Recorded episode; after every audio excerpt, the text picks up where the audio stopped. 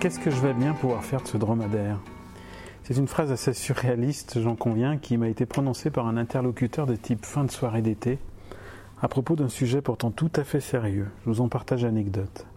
Simon, on va l'appeler Simon, fait partie de ces comparses de soirée avec qui on partage trois phrases présentant aucun autre intérêt que celui de passer un briquet, parler du froid qui gagne peu à peu nos membres au fur et à mesure de la soirée, ou encore d'échanger des avis anormalement consentants sur l'absence de bonne musique, comme s'il était convenu que l'on avait les mêmes goûts alors qu'on vient juste de faire connaissance.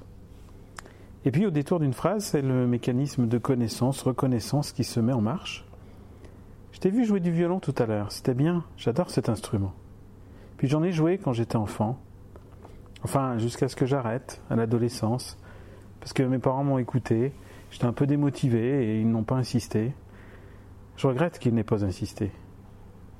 En persévérant, j'aurais pu atteindre un niveau correct, jouer les airs qui me plaisent euh, aujourd'hui, la musique irlandaise.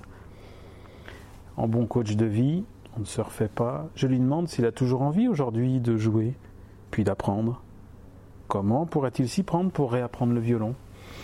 Et là, les obstacles et les freins habituels pour toute activité introduisant du changement se mettent en place. Manque de temps, isolement, compliqué par un quotidien instable, la question du coût, l'argent, l'investissement personnel, etc.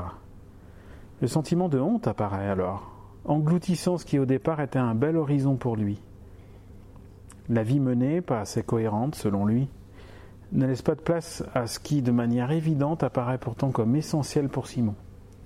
S'il avait le temps, s'il trouvait le bon professeur. Et que peux-tu faire dès demain pour commencer la route vers ce qui est ton désir, réapprendre le violon? Simon lève les yeux en l'air, à sa droite. J'interprète qu'il fait appel à des images, qu'il imagine des possibilités. J'insiste. Que vois-tu comme possible? Ben, en fait, je peux facilement récupérer un violon.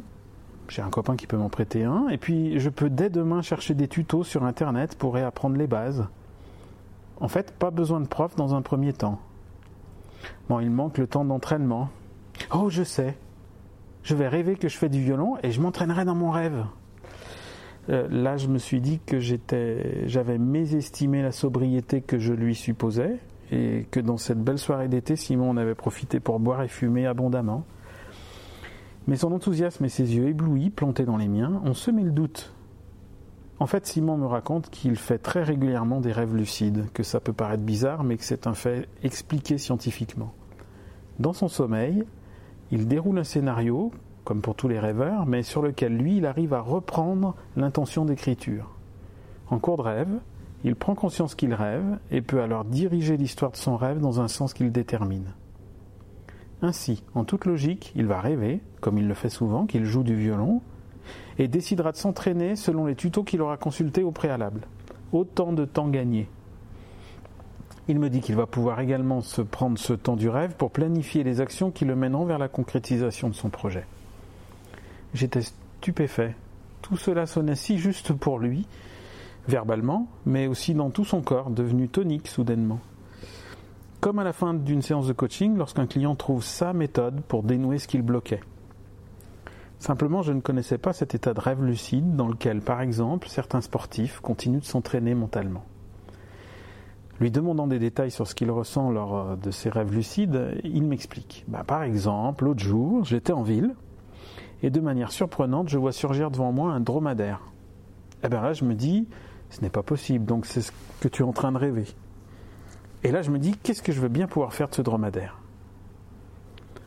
Je suis sorti de ce temps d'échange très étonné et pressé de lire des articles sur ce phénomène de rêve lucide ce que j'en ai compris, c'est qu'il y a pour ceux qui pratiquent le rêve lucide un espace privilégié d'auto-coaching, d'auto-entraînement et d'immense imagination qui leur est offert. Je me suis remémoré alors la science des rêves de Michel Gondry, qui a permis en 2006 au grand public d'avoir un aperçu de la lucidité onirique. Pour Simon, c'est le violon, mais pour chacun d'entre nous, c'est peut-être l'art martial, le temps pour les copains, des activités oubliées, des balades en forêt, les vacances ambitieuses dont on rêve depuis longtemps, le livre qu'on écrira un jour, mais quand? L'entreprise que l'on aimerait créer, mais et que faut-il pour, pour le faire? Etc. Pour tous ceux qui n'ont pas la chance de pouvoir accéder à la lucidité onirique, il y a le coaching, un espace-temps bienveillant et motivant pour concrétiser ce qui manque à chacun pour se sentir pleinement soi, libre et réalisé. Alors zou